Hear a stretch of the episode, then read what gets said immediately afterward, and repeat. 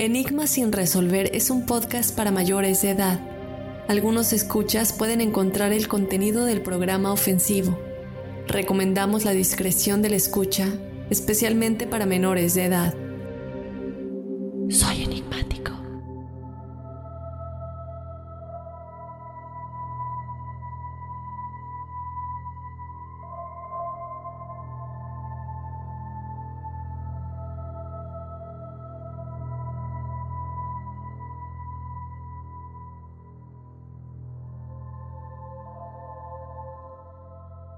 Hola enigmáticos, bienvenidos a otro episodio de Testimoniales Enigmáticos. Mi nombre es Dafne Wegebe. Gracias por acompañarnos en otra semana de historias paranormales y sobrenaturales en este espacio que ustedes hacen con todos sus testimoniales, con todas sus historias y desde luego que si tú no lo has hecho, tú también puedes ser parte de este episodio.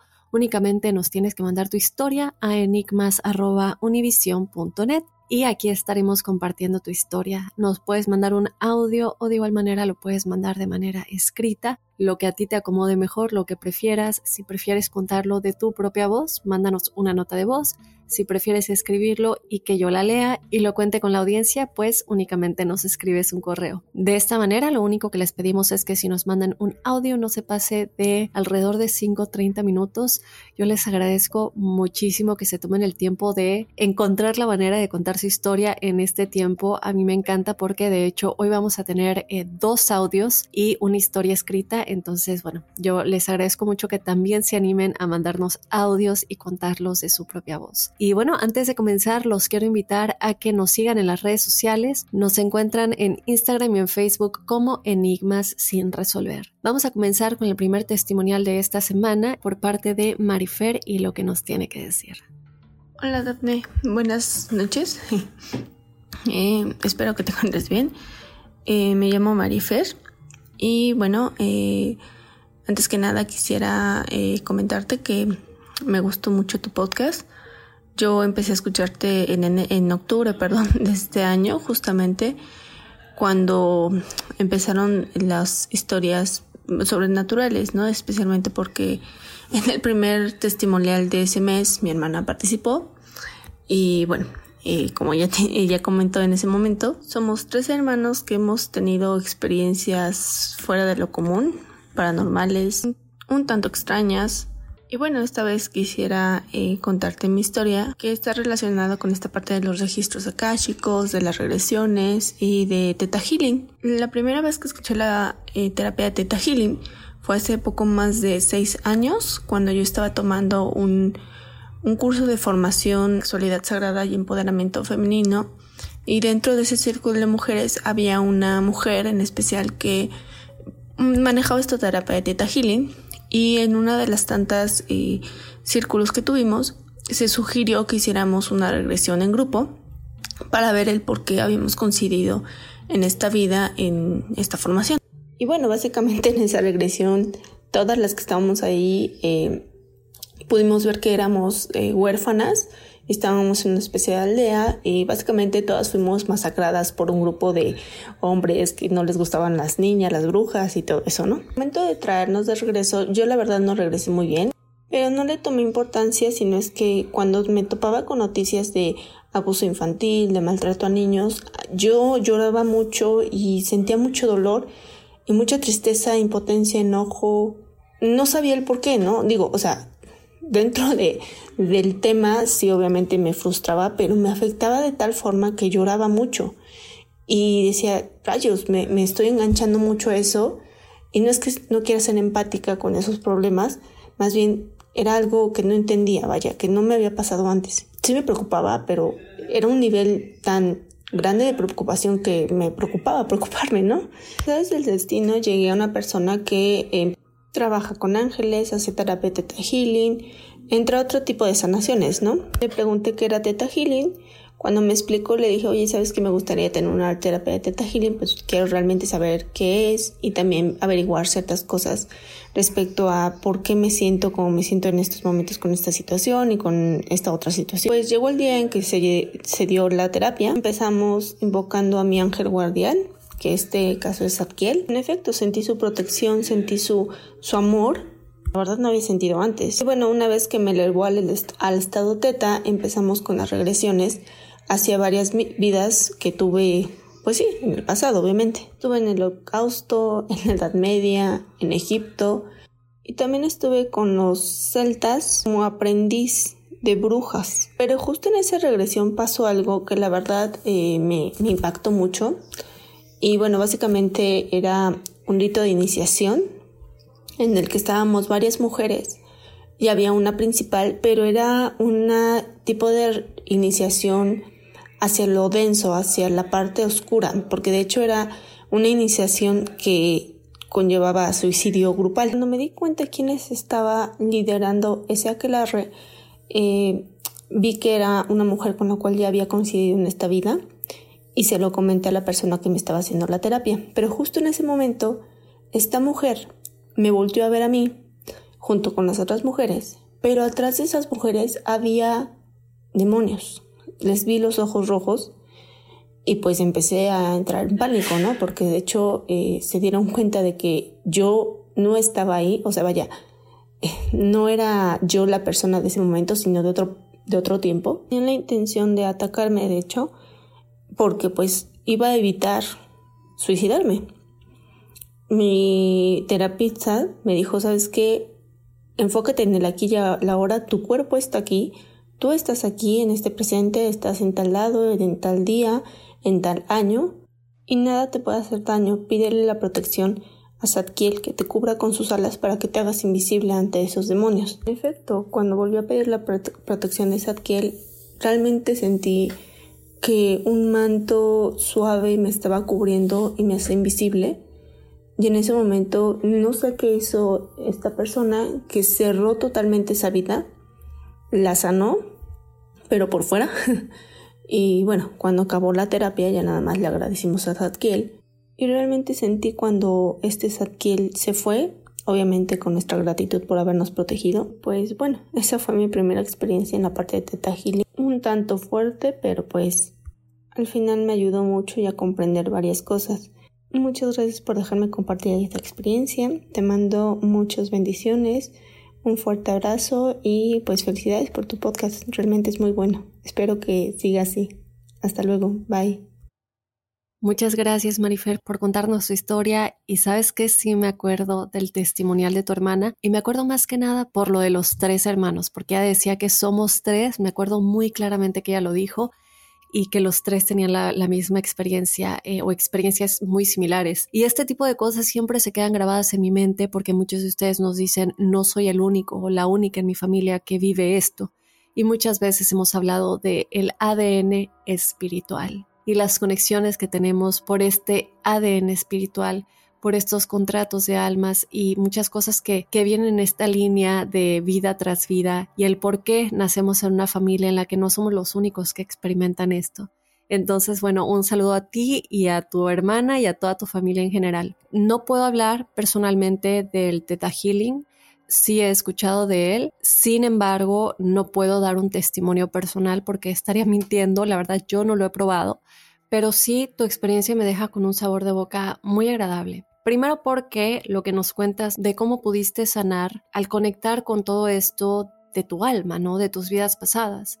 Y como lo dices en un principio, esto tiene que ver también con los registros akáshicos, tiene que ver con las regresiones de vidas pasadas y el Theta Healing estaría de alguna manera conectado con todo esto, más que nada con los registros akáshicos, porque eh, como lo tuvimos en ese episodio de los registros akáshicos, sabemos que toda la información se registra aquí, no solamente de nuestra alma, sino de todos los seres existentes en el universo, de todas las energías, de todos los pensamientos, de todo lo que puede existir en cualquier realidad paralela, en cualquier tiempo, todo está pasando en estos registros.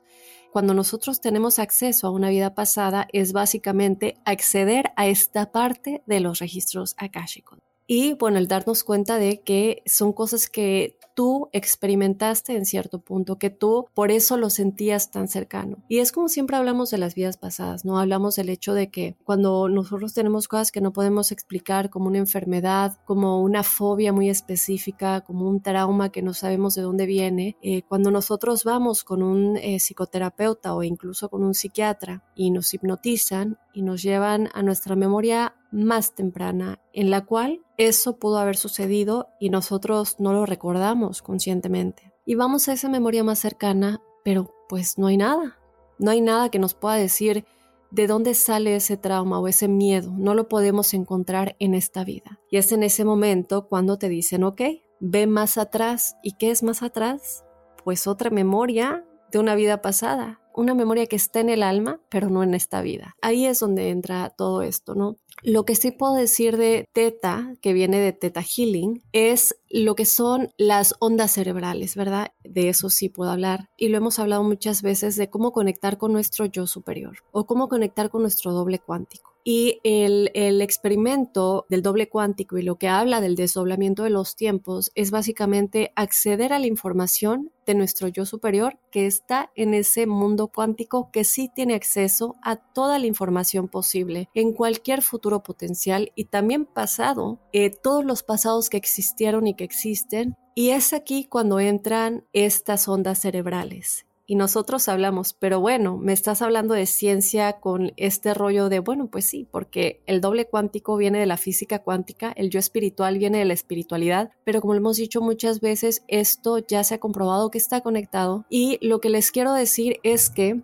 hay o se habla de muchas maneras de, manifestar, ¿verdad? De manifestar, de comunicarnos con este campo universal que nos puede ayudar a manifestar la mejor realidad para nosotros, el mejor futuro potencial. ¿Y cómo se conecta todo esto? Bueno, la manifestación cuando nosotros estamos dormidos es una cosa increíblemente efectiva, es un método que está eh, respaldado por la ciencia y todo esto tiene que ver con la mente subconsciente. De hecho, yo les quiero hablar eh, de algo que dijo un neurocientífico llamado Leigh Winters. Él eh, estudió en Columbia University y bueno, él habla de hecho de todo esto. Él dice que las ondas cerebrales, o más bien el análisis de las ondas cerebrales, ha demostrado que cuando nosotros estamos despiertos, estamos en un estado beta. Nuestras ondas cerebrales están en un estado beta. Este es el momento en el que, por ejemplo, nosotros estamos leyendo, estamos debatiendo, estamos hablando por teléfono y está, nuestro cerebro está activo. Sin embargo, cuando nosotros nos dormimos o cuando meditamos,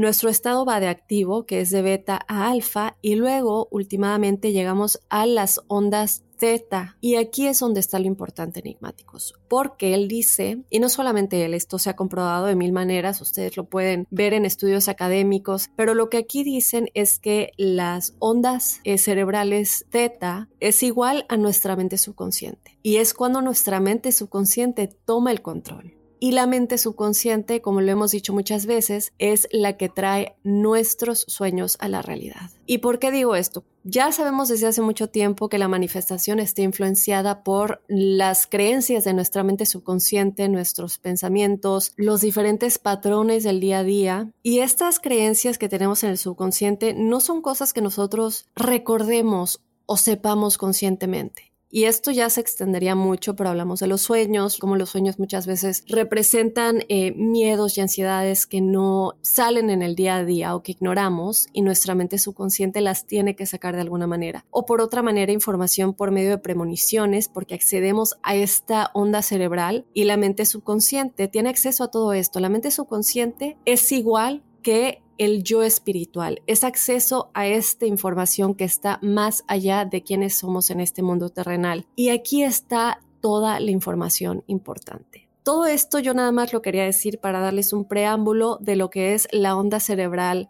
theta y de dónde viene el theta healing que viene más que nada de estas ondas cerebrales. Y cuando tú me dices que por medio de este estado de estar en esta onda cerebral, vibrando en esta onda cerebral, es cuando tienes acceso a toda esta información, acceso a, sanar de esta manera, pues ya tiene sentido porque estás en la vibración de esta onda cerebral. También son cosas que están conectadas, como lo vemos con este neurocientífico. Entonces, eh, espero yo en algún momento intentar el Theta Healing yo te agradezco mucho por comentarnos tu historia. Me parece muy interesante que traigas a colación todo lo que sucedió en tus vidas pasadas, todo lo que recordaste, lo que pudiste ver, pero sobre todo el momento en el que tú estabas em, en este círculo y de pronto se dan cuenta que tú estás ahí en ese momento como físicamente, pero que en realidad tu conciencia viene de otro tiempo. Y bueno, tiempo entre comillas porque el tiempo en realidad no existe, estas dos realidades de alguna manera estaban pasando al mismo tiempo. Y como ella te lo dijo, si en algún momento llegan a hacerse una regresión de vida pasada, desde luego lo primero es hacérselo con alguien confiable, que tenga muchísima credibilidad, pero cuando estamos en ese momento es importante saber que estamos a salvo, saber que no nos puede pasar lo que creemos que nos está pasando. En ese momento, nuestro cuerpo físico está aquí y claro que en ese momento lo más importante es para el doctor, el regresionista, decirte regresa y cerrar esa memoria porque eh, te puede afectar, llegar a un punto en el que te afecte demasiado emocionalmente. Esa es una. Y la otra cosa que me llamó la atención de lo que dijiste es que tú reconocías a alguien y decías, yo a esta persona la conozco de esta vida, ¿no? Eh, en otro cuerpo, pero sé quién es. Y esto me recuerda mucho un caso que alguna vez les comenté, porque bien es cierto eh, que como lo hemos dicho muchas veces, nosotros nos encontramos en esta vida con personas con las que ya tuvimos contacto en otras vidas y de alguna manera jugaron otro papel. Había esta regresión de vida pasada por medio del doctor eh, Brian Weiss, que seguramente muchos de ustedes ya lo conocen del libro Muchas vidas, muchos maestros. Y en una de estas regresiones que él hizo, no, no está en este libro en específico, pero lo vi en un eh, programa especial de Oprah Winfrey. Y en esta regresión de vida pasada, él se encontraba con una chica a la que estaban intentando eh, violar. Y en ese momento él no tiene el valor de intervenir y hacer algo y únicamente se queda viendo cómo la están ya abusando sexualmente. Y él está llorando tanto y le dice al doctor Brian Weiss, es que yo sé quién es esa persona en esta vida. Esa chica, que era cualquier chica que yo me encontré en la calle y que la vi que le estaban violando, en esta vida es mi hermana. Y él no podía dejar de llorar porque no pudo intervenir, no pudo defender a esa mujer que era cualquier mujer en esa vida que no conocía, pero que en esta vida le tocó que fuera su hermana. Y bueno, ya hacer un contrato y un acuerdo al que llegaron sus almas de por qué a lo mejor eh, en esta vida ella le habrá tocado ser su hermana, pero el sentimiento y, el saber, el saber que estuviste con esa persona en otra vida de una u otra manera, jugando otro papel, otro personaje. Entonces, bueno, mi estimada Marifer, de nueva cuenta yo te mando un abrazo muy grande, gracias por contarnos tu experiencia y bueno, como dije en un principio, eh, un abrazo también a tu hermana y a toda tu familia. Y bueno, vámonos con otra historia. Esta es una historia escrita, por aquí nos dice, hola Dafne, buenas noches, les envío un saludo a ti y a todos los enigmáticos que te escuchan. Primero que nada quiero darte las gracias y felicitarte por este maravilloso espacio de enigmas sin resolver que me encanta. Y te doy las gracias a ti por ser una persona... Muchas gracias. Eh, y por este espacio de testimoniales que nos encanta y nos involucra de una forma en la que por este espacio podemos contar nuestra historia y ayudar a los demás como los demás me han ayudado a mí y comprender más lo sobrenatural. Sin más, empezaré. Esta experiencia la vivimos mi cuñada y yo. En este caso, ella fue quien más vivió esa experiencia. Ella tiene un don donde puede ver, escuchar y sentir muchas cosas paranormales. Hubo un tiempo donde ellos vivieron en otro pueblo que quedaba a 20 minutos de donde vivimos ahora. Y yo quiero mucho a mi hermano y a su familia. Mi cuñada es una persona a la que quiero mucho y me gusta convivir mucho con ellos y aunque se fueron a vivir de nuestro pueblo, yo los extrañaba mucho y me iba de visita a donde se mudaron. Me quedaba con ellos el fin de semana o me quedaba con ellos hasta dos semanas. La primera vez que me quedé con ellos, después de platicar y cenar, nos dispusimos a prepararnos para dormir. Cabe recalcar que ellos tienen tres niñas maravillosas. La más pequeña quería dormir conmigo, ya que nos queremos mucho, pero mi cuñada no la dejó porque no teníamos espacio suficiente para las cuatro. Así que después de eso nos quedamos dormidas. Más tarde escuché que abrieron la puerta y escuché que alguien entró y se quedó de pie a un lado de la cama donde estaba yo. Tenía tanto sueño que no pude abrir los ojos y sentí que la persona que entró era mi sobrina, que se le escapó a mi cuñada y le dije, hija, ¿por qué te viniste? Tu mamá te va a regañar. Ve y regrésate a dormir con ella. Y escuché que caminó y cerró la puerta, y seguí dormida. A la mañana siguiente, al estar desayunando, le comenté a mi cuñada que la niña se escapó para ir a dormir conmigo y que le había dicho que se regresara con ellos, pero me contestaron que no podía ser posible, ya que la niña no se despertó en toda la noche, ya que duerme con ellos. Y para no asustarlos, les dije que tal vez fue un sueño. Y así quedó. Esa fue la primera vez que me pasó. La segunda vez que los visité, les pregunté que cómo les había ido, y entre la plática me comentó mi cuñada que el primer día que durmieron en esa casa, le hicieron cosquillas en la planta de los pies, pero que solo eso le había pasado. Le respondí que qué bueno que no había sido como otras veces, y así quedó. Después seguí visitándolos, y al entrar, ahí noté que mi cuñada hacía cosas inconscientemente, no alarmantes, pero nadie lo notó, solo yo. Ella hablaba como si tuviera cuatro hijas en vez de tres. Comprábamos cosas o comida, y después pedía para una más. Yo no quería incomodarla, y no le dije nada, pero cada día era más recurrente, al grado de hablarle, por ejemplo. Yo había cambiado y peinado a sus hijas, y buscaba a la otra para cambiarla y peinarla.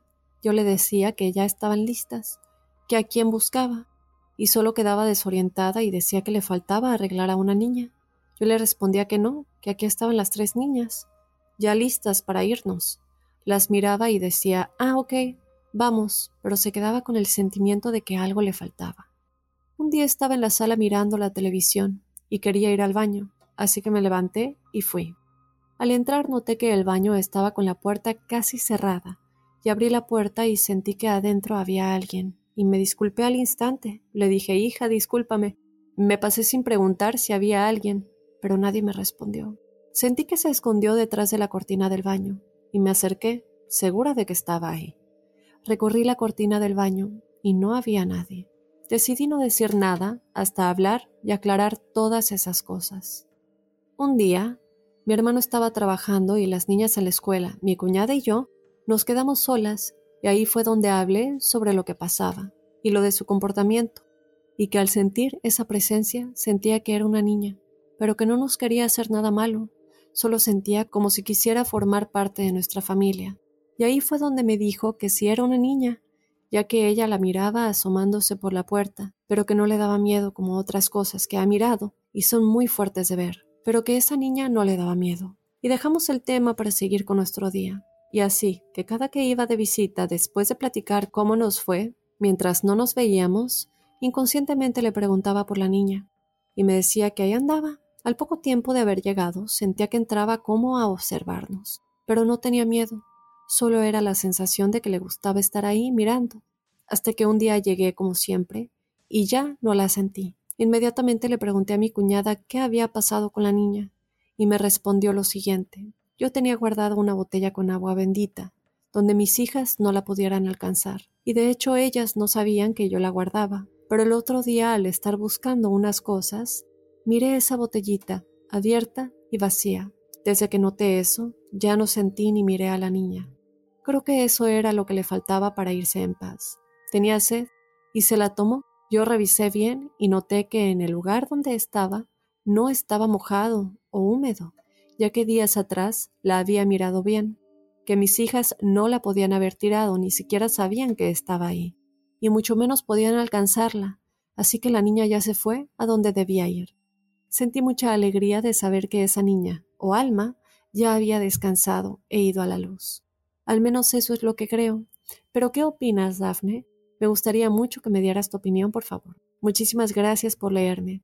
Te mando un fuerte abrazo y todas las buenas vibras. Soy enigmática. Saludos. Muchas gracias, Anónima Enigmática. Te mando un abrazo muy grande y yo creo que tú nos lo dices todo. Lo que más me llama la atención de tu historia, debo decir que es lo confundida que se quedaba tu cuñada. Decir, a ver, pero espérame, eh, yo siento que tengo otra hija.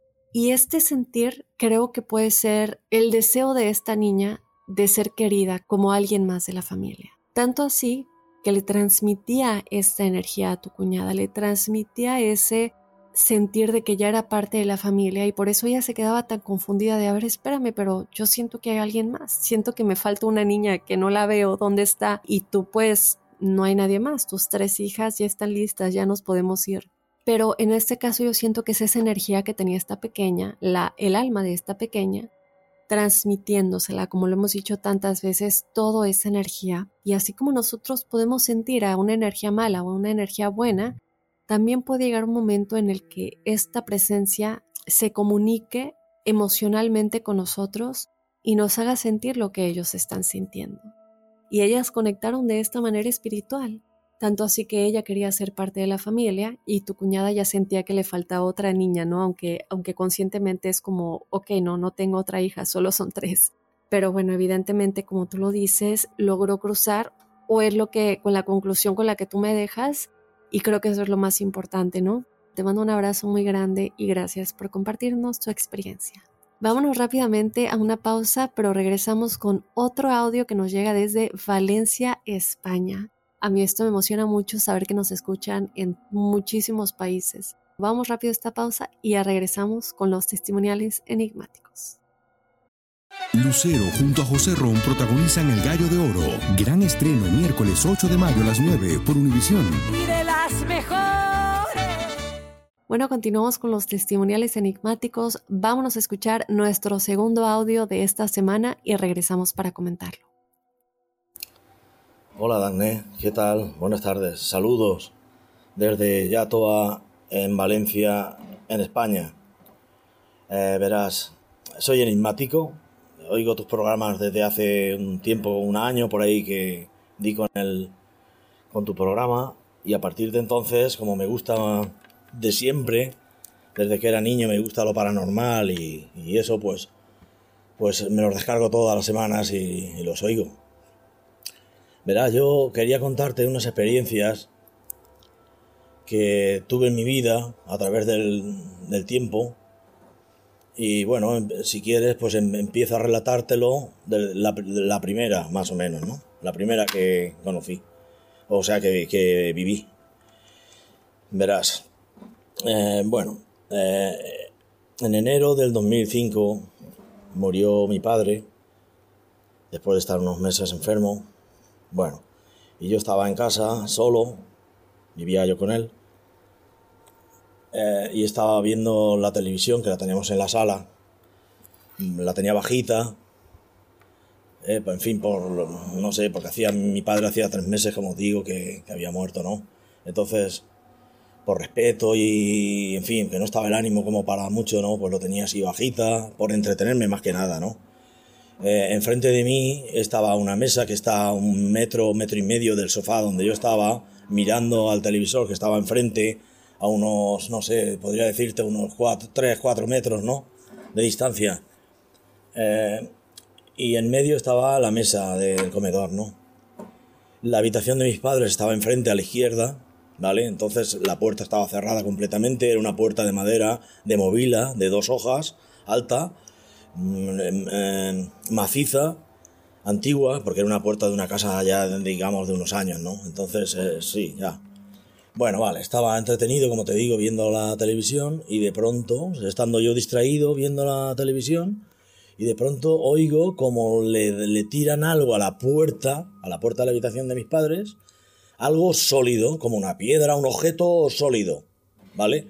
Que hizo mucho ruido porque una puerta de movila maciza de mucho tiempo, estaba, eh, digamos, muy seca, ¿no? Y impactó sobre la puerta e hizo mucho ruido.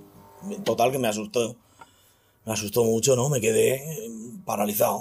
Me quedé, ostras, claro, yo dije, no hay nadie en la habitación. La tenía cerrada ya por no ver el, el interior de la habitación, porque no me recordase más ya el tema, ¿no? Eh, y claro, ese ruido tan fuerte me impactó, ¿vale?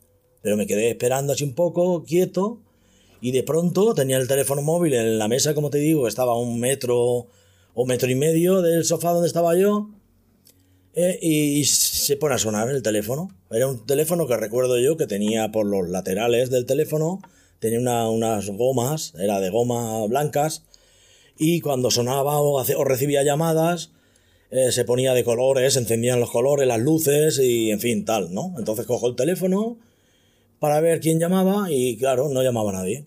O sea, no había llamada entrante. Y no era una alarma, ni era nada, ni un mensaje, ni nada.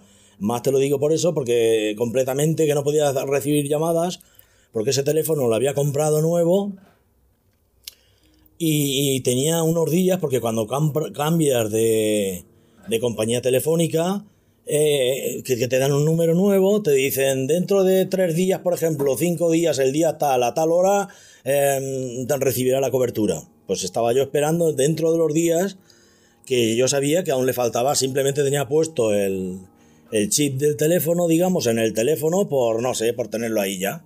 Pero que no... Claro, me extrañó muchísimo, entonces lo conecté.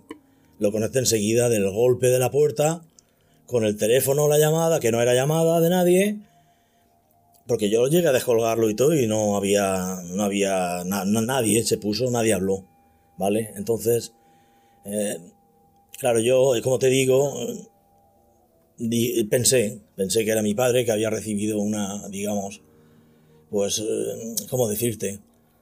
Un mensaje, ¿no? Un mensaje de, que aunque no estaba, para mí, ¿no? Aunque no estaba él, seguía estando de, alguna forma. Me quiso dar a entender a mí, ¿no? Lo que yo pensé. ¿eh? Entonces, nada, pues esa fue una. Era una noche, de, te digo, de enero, había nieve, estaba todo nevado afuera, hacía frío. Pero bueno, era, en fin, eso, la experiencia fue esa. Y ya está. Bueno, ya voy por cuatro y media. Bueno, pues nada, darte saludos, saludarte, decirte que me, gusta mucho el programa y que puedes eh, dar mis datos y puedes dar esto para que se sepa, ¿vale? O sea, te doy permiso, ¿no? Vale, gracias. Y saludos. Un abrazo, Dané. Chao. Muchas gracias, José Vicente Martínez. Un abrazo enorme hasta Valencia. Nunca he estado en España, pero duda alguna espero algún día poder estar por allá. Y pues me da muchísimo gusto que nos escuchen eh, del otro lado del charco, como diríamos.